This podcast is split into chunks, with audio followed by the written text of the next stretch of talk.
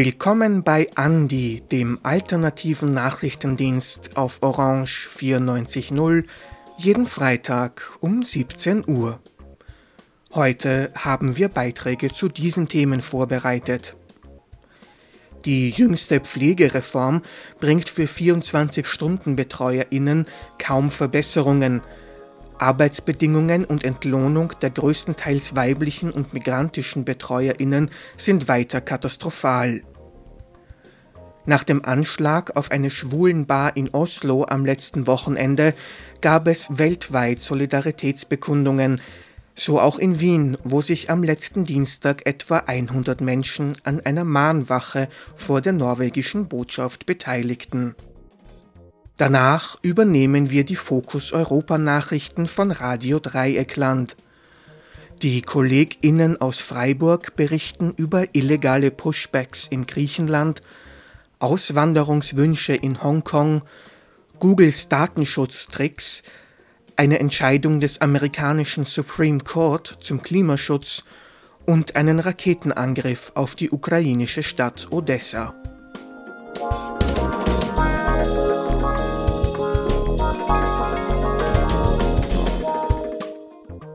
Am Montag dieser Woche, also gut einen Monat nach dem Internationalen Tag der Pflegenden, fand der österreichweite Tag der Betreuerinnen statt.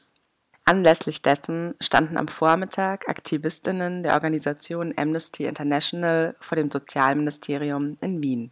Vor ihren Körpern eine Installation mit der Aufschrift Wir fordern faire Arbeitsbedingungen für 24-Stunden-Betreuerinnen. Auf der Rückseite die Frage, was täten wir ohne sie? Der Ort ist nicht zufällig gewählt. In besagtem Amtshaus am Stubenring wurde im Mai die große österreichische Pflegereform präsentiert – die laut Ministerium selbst umfassende Verbesserungen für den Pflegeberuf, die Pflegeausbildung sowie für Betroffene und deren pflegende Angehörige verspricht. Für die insgesamt 20 angekündigten Maßnahmen wurden eine Milliarde Euro bis zum Ende der Gesetzgebungsperiode bereitgestellt. Das Echo in Fachkreisen war weitreichend positiv. Doch in einer Sparte blieb es ruhig. Die 24-Stunden-Betreuung wurde in der Novellierung ausgespart. Wieder einmal. Dabei ist die Arbeit der mehr als 60.000 BetreuerInnen, die zu 92 Prozent weiblich sind, für das österreichische System und die zunehmend alternde Gesellschaft unverzichtbar. 98 Prozent von ihnen sind MigrantInnen aus Osteuropa, die zwischen ihren Einsätzen zurück in ihre Herkunftsländer reisen und dort oftmals ihre Familien finanzieren. Hier greift ein strukturelles Problem. Nicht nur ist der Gender Pay Gap in Österreich einer der höchsten in ganz Europa, Migrantinnen erhalten zudem im Durchschnitt 26,8 Prozent weniger Gehalt als Staatsbürgerinnen. Die Arbeit der bereits mehrfach Marginalisierten ist nicht nur obligat, sondern auch emotional wie körperlich extrem anstrengend. Die Grenzen ihrer Arbeit sind schwammig. Oftmals übernehmen sie Aufgabengebiete, für die sie weder ausgebildet noch unter Vertrag sind. Nicht selten sind sie mit Diskriminierungserfahrungen und sexueller Belästigung konfrontiert. Diesen Umständen wird in den Bedingungen, unter denen sie hier arbeiten, keinerlei Sorge getragen. Eigentlich wollen wir nur ein paar Rechte. Unsere Arbeitsbedingungen sollten auch kontrolliert werden. Im Vertrag steht das eine. Vor Ort, wenn man beginnt zu arbeiten, sieht es anders aus. Es ist schwierig, Pausen zu machen oder durchzuschlafen. Wir sind oft von der extra Arbeit überfordert, berichtet Hilde, eine 24-Stunden-Betreuerin aus Rumänien, gegenüber Amnesty. Ist eine Betreuerin angestellt, verdient sie im Durchschnitt 53 Prozent weniger als der durchschnittliche Nettoverdienst in Österreich. Weit verbreitet und von Menschenrechtsorganisationen oder der EG24, der Interessensgemeinschaft der 24-Stunden-BetreuerInnen, thematisiert, ist jedoch das Problem der verschleierten Arbeitsverhältnisse. 98 Prozent der Betroffenen sind rechtlich als selbstständig eingestuft und haben damit kein Recht auf Mindestlohn, Ruhe und Höchstarbeitszeiten, Urlaub oder Krankenstand.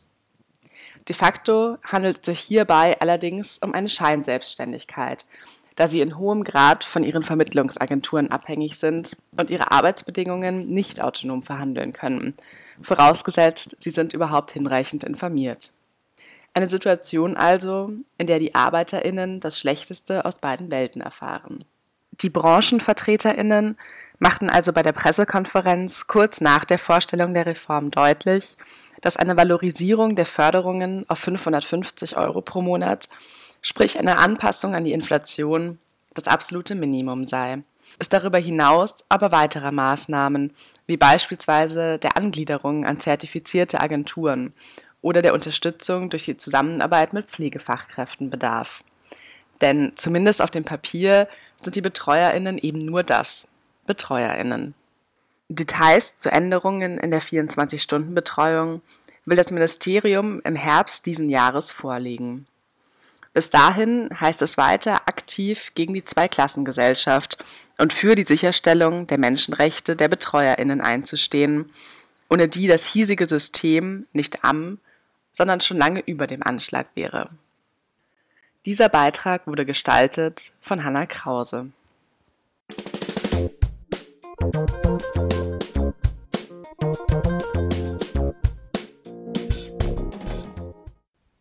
In der Nacht auf den 25. Juni, den vergangenen Samstag, wurden bei einem Anschlag auf eine queere Bar in Oslo zwei Menschen ermordet und 21 weitere verletzt. Die Oslo Pride, die nur Stunden später hätte stattfinden sollen, wurde aus Sicherheitsgründen abgesagt. Trotzdem gingen am vergangenen Samstag tausende Menschen aus Protest gegen den Anschlag auf die Straßen der norwegischen Hauptstadt. Auch in Wien gab es eine Solidaritätskundgebung. Am Dienstag, den 28. Juni, kamen auf Initiative der Hosi Wien etwa 100 Menschen vor der norwegischen Botschaft zusammen, um bei einer Mahnwache der Opfer zu gedenken. Peter Funk, Generalsekretär der HOSI Wien, war während des Anschlages selbst in Oslo. Im Interview mit Gerhard Kettler berichtet er von Reaktionen der Community in Norwegen. Also du warst während der Tage der Anschläge in Oslo. Wie hast das du erlebt? Was ist da dort vorgefallen? Also die Nacht des Anschlages war sehr chaotisch, deswegen da kann ich nicht sehr viel berichten. Aber die Tage danach waren sehr eindrücklich. Das Beeindruckende für mich war die Reaktion der Osloer und also der norwegischen Gesellschaft auf diese Gewalttat. Ich bin am nächsten Morgen aus meinem Hotel rausgegangen und äh, war eher kopflos, so wie alle, glaube ich, weil die Parade, alle Festivitäten wurden aus Sicherheitsgründen abgesagt. Und ich bin aus diesem Hotel raus und die ganze Stadt war voll mit Regenbogen. Alle haben sich nicht unterkriegen lassen. Die Osloer Gesellschaft hat gezeigt, was sie kann.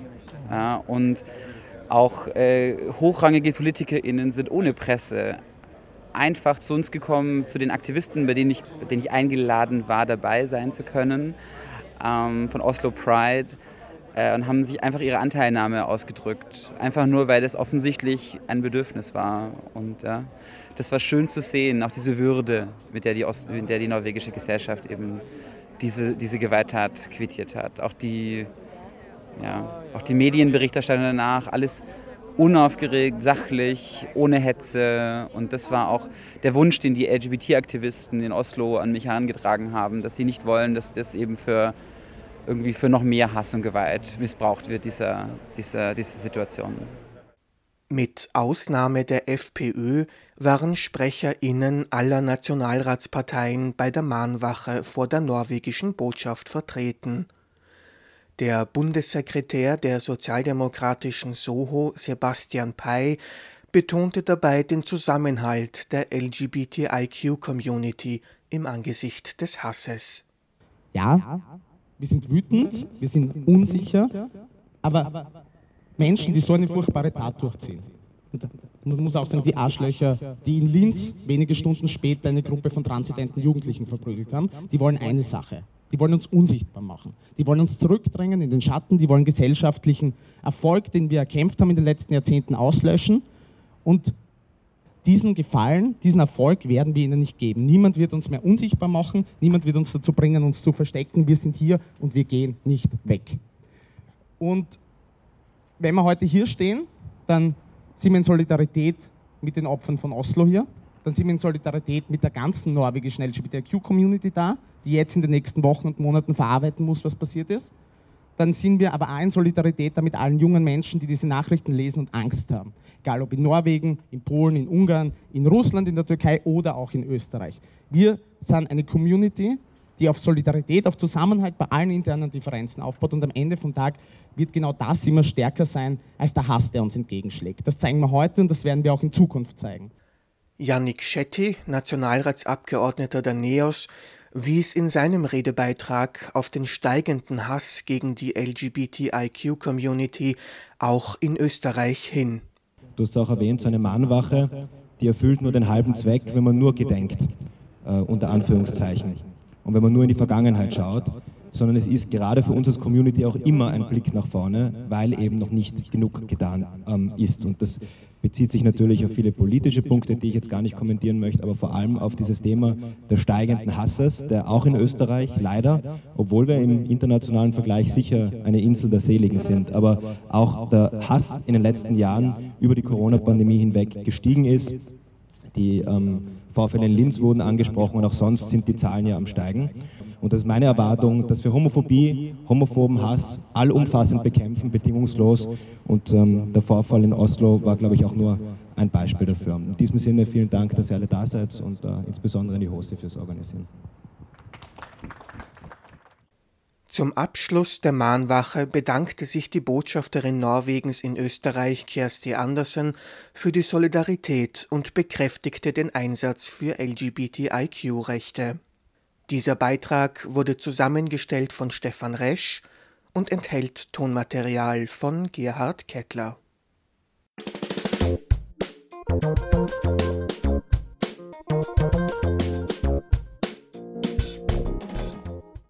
Die Umweltschutzorganisation Virus bringt gemeinsam mit anderen Bürgerinitiativen den Bau der Stadtstraße Aspern vor das Verwaltungsgericht – Grundlage dafür ist das Rechtsmittel der ordentlichen Revision, mit dem gegen ein Änderungsverfahren der Stadt aus dem Vorjahr vorgegangen werden soll.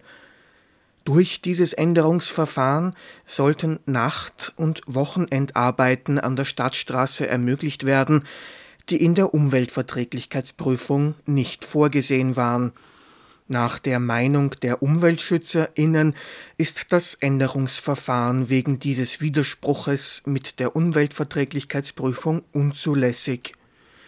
In weiterer Folge fordern die UmweltschützerInnen einen Baustopp der aus ihrer Sicht schlecht geplanten Stadtstraße Die Asylkoordination Österreich wurde mit dem Bruno Kreisky-Preis für Verdienste um die Menschenrechte ausgezeichnet. Seit 2007 werden mit diesem Preis besonderes Engagement und nachhaltige Verdienste zur Durchsetzung, Förderung und Weiterentwicklung der Menschenrechte gewürdigt. Die Asylkoordination vernetzt Initiativen, NGOs und Einzelpersonen in der Unterstützung Geflüchteter, Seit 1991 setzt sich die Organisation unter diesem Namen für ein faires Asylverfahren und das Recht auf menschenwürdige Behandlung und Unterbringung während des Verfahrens ein. Die NGO berät dazu Geflüchtete, bietet Trainings und Workshops gegen Rassismus an und betreibt Aufklärungs- und Öffentlichkeitsarbeit. Für diesen langjährigen Einsatz wurde die Asylkoordination Österreich nun von der Bruno Kreisky Stiftung ausgezeichnet. Die Deserteurs- und Flüchtlingsberatung feiert dieses Wochenende ihr 30-jähriges Bestehen. Seit 1992 berät die Organisation kostenlos Menschen in Asylverfahren – für die selbstorganisierten BeraterInnen spielt es dabei keine Rolle, ob jemand in einem scheinbar aussichtslosen Verfahren feststeckt oder als illegal abgestempelt wird. Am morgigen Samstag, den 2. Juli, lädt die Deserteurs- und Flüchtlingsberatung ab 18 Uhr zum Geburtstagsfest im Fanier Live mit Konzerten und Live-Musik.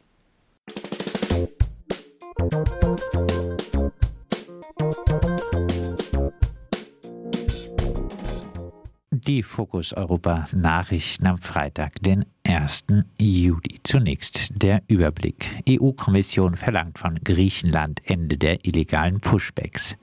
25 Jahre nach Übergabe wollen 60 Prozent der jungen Erwachsenen Hongkongs auswandern.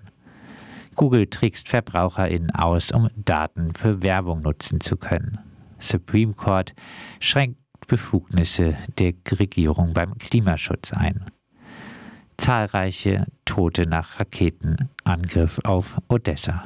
Grüne. Nadine Sankast trommelt in Freiburg für den Militarismus und Rüstungsforschung. Und nun zu den Themen im Einzelnen. EU-Kommission verlangt von Griechenland Ende der illegalen Pushbacks. Nach einem Videogespräch, an dem neben anderen VertreterInnen der griechischen Regierung auch der Minister für Migration und Asyl Notis Miteraki teilnahm, schrieb die Innenkommissarin der EU, Ilva Johansson, auf Twitter, gewaltsame und illegale Abschiebung von Migranten müssen jetzt aufhören.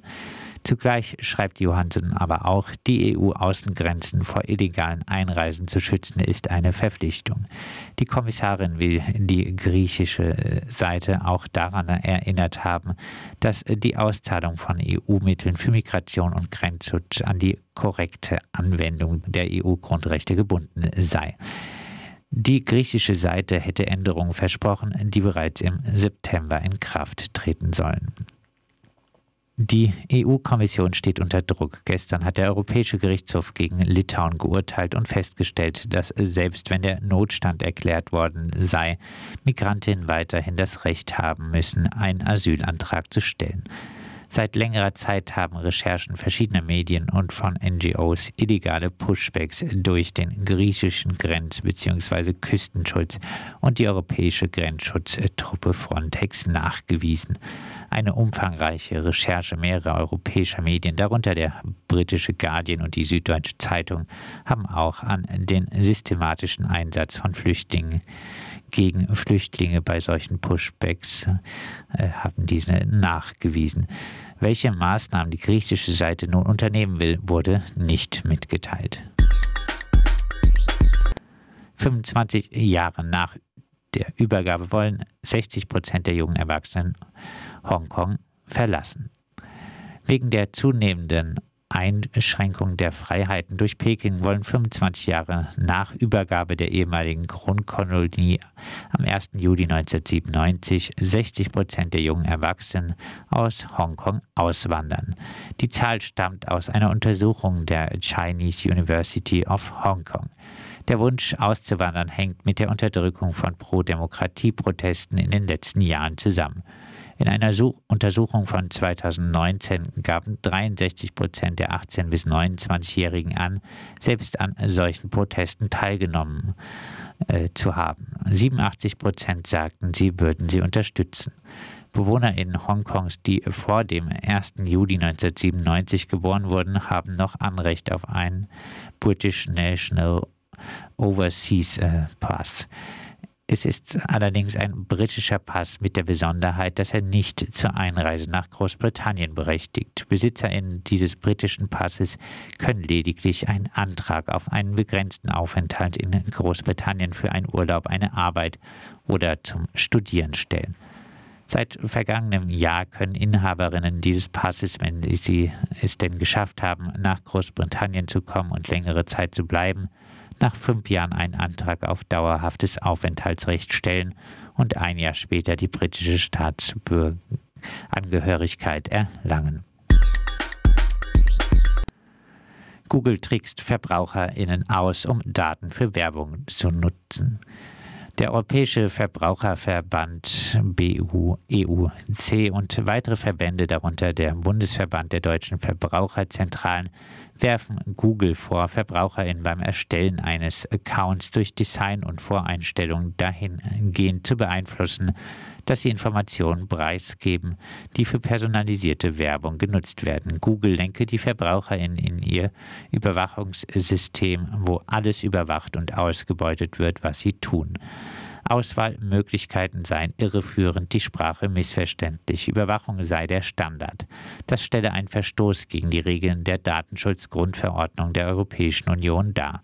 Die Verbände vergleichen in der Zusammenfassung ihres Berichts das System von Google mit äh, dem Monster Behemoth äh, der jüdischen Mythologie ein aus verschiedenen Tieren zusammengesetztes Ungeheuer, das alles verschlingt und keinen Regeln folgt. Google und seine Muttergesellschaft Alphabet gehören zur Vorhut des Überwachungskapitalismus. Außerdem werfen die Verbände der EU Untätigkeit vor. Die BEUC habe sich bereits im November 2018 wegen der Standort-Tracking-Praktiken von Google bei der EU beschwert. Der zuständige irische Datenschutzbeauftragte habe aber bis heute keine Entscheidungen gefällt. Ein für Google lukratives Nichtstun. Nach Prognosen könnte Google in diesem Jahr über 220 Milliarden Euro mit Werbung verdienen. Sicher auch wegen des Trackings. Supreme Court schränkt Befugnisse der Regierung beim Klimaschutz ein. Die gleiche Mehrheit von sechs RichterInnen am US-Verfassungsgericht, dem Supreme Court, die gerade erst ein verfassungsmäßiges Recht auf Abtreibung verneint und ein Recht auf das Tragen von Waffen postuliert hatte, fällt nun der Regierung Biden auch beim Klimaschutz äh, in den Arm. Die Umweltschutzbehörde EPA darf künftig keine Vorschriften zur Verringerung der CO2-Emissionen von Kraftwerken mehr erlassen. Das Urteil bedeutet nicht, dass solche Auflagen grundsätzlich nicht erlassen werden dürfen, verlangt aber jeweils eine Zustimmung des Kongresses. In beiden Kammern des Kongresses verfügt die Demokratische Partei nur über eine hauchdünne Mehrheit. Doch im Senat stimmt der eigentlich demokratische Senator Joe Manchin beharrlich gegen die Klimapolitik der eigenen Regierung. In Medien wird Mencken der Besitz von Aktien der Kohleindustrie nachgesagt. Die Entscheidung des Supreme Court erfolgt aufgrund der Klage einiger republikanisch regierter Bundesstaaten unter Führung des kohlereichen West Virginia. Konservative Richter argumentieren, weitreichende Beschlüsse, wozu Vorschriften zur Verringerung der CO2-Emissionen gehören würden, müssten alleine dem Kongress überlassen werden. Die liberale Richterin Elena Kagan argumentierte dagegen, die Entscheidung der konservativen Mehrheit nehme der EPA ein Recht, das ihr der Kongress bereits gegeben habe, um der drängendsten Herausforderung der Umwelt in unserer Zeit zu begegnen. Umweltminister Xavier Becker sagte, sagte, die Entscheidung werde zu einer Zunahme von Asthma, Lungenkrebs und anderen Krankheiten führen, die mit schlechter Luftqualität zusammenhängen. Derzeit nimmt die Nutzung von Kohle bei der Stromerzeugung in den USA zu. Dabei entsteht gemessen an der erzeugten Energie mehr CO2 als bei allen anderen fossilen Brennstoffen. Trotz Reinigung der Abgase verunreinigen Kohlekraftwerke die Luft mit Feinstäuben und anderen gesundheitsschädlichen Substanzen wie Schwefeldioxid und Schwermetalle. Man kann den Eindruck haben, der Supreme Court sorge sich weit mehr um das ungeborene als um das geborene Leben. Zahlreiche Tote nach Raketenangriff auf Odessa. Nach Angaben der Regionalverwaltung von Odessa hat eine Rakete ein neunstöckiges Wohnhaus in der Region Odessa getroffen. Das Wohnhaus sei nach der Explosion der Rakete in Brand geraten. Mindestens zehn Menschen seien gestorben. Außerdem ist von drei verletzten Kindern die Rede. Nach ukrainischen Angaben wurde die Rakete von einem russischen Flugzeug über dem Schwarzen Meer abgeschossen. Offenbar verstärkt Russland den Luftkrieg gegen die Ukraine. Die Zahl der abgeschossenen Raketen hat sich in der zweiten Junihälfte gegenüber dem Monatsanfang mehr als verdoppelt. Grüne. Nadine Sankast trommelt in Freiburg für den Militarismus und die Rüstungsforschung. Die Freiburger grüne Landtagsabgeordnete Nadine Sankast lädt am Montag zu einem Forschungsdialog Verteidigungsforschung ein und beweist damit wieder einmal, dass die Grünen mittlerweile einer der TreiberInnen der Aufrüstung sind. Europa und Deutschland müssten mehr für ihre eigene Sicherheit und Bündnisfähigkeit tun, so Sankarst. Als Referentin sind geladen Professor Stefan Hiermeier, Leiter des Fraunhofer Instituts für Kurzzeitdynamik, äh, Ernst-Mach-Institut in Freiburg, Philipp Zeller, Vorsitzender von Bundeswehr Grün und Referent für IT-Ausstattung im Bundesamt für Ausrüstung, und die grüne Bundestagsabgeordnete Chantal Kopf. Die Rüstungsbranche in Baden-Württemberg, so Nadine Zankast, sei bedeutend. Insgesamt gäbe es in Baden-Württemberg rund 120 Firmen an etwa 70 Standorten, die mit Rüstungsgütern Geld verdienen. Das soll aber durch die grüne Landtagsabgeordnete keinesfalls kritisiert werden.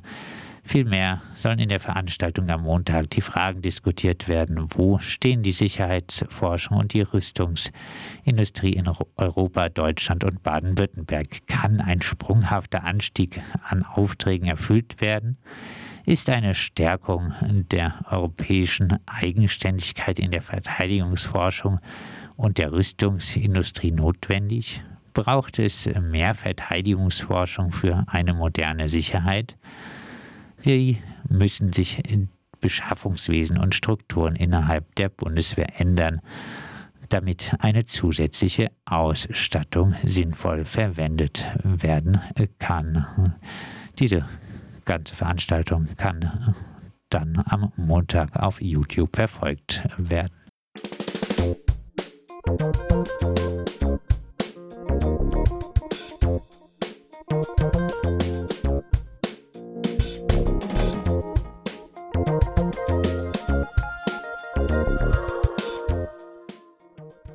Das war Andi, der alternative Nachrichtendienst vom 1. Juli 2022.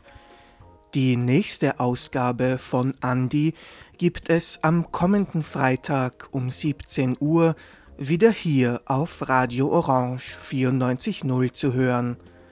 Alle Sendungen gibt es auch online zum Nachhören auf cba.fro.at unter Andi Nachrichten. Vielen Dank fürs Zuhören und auf Wiederhören.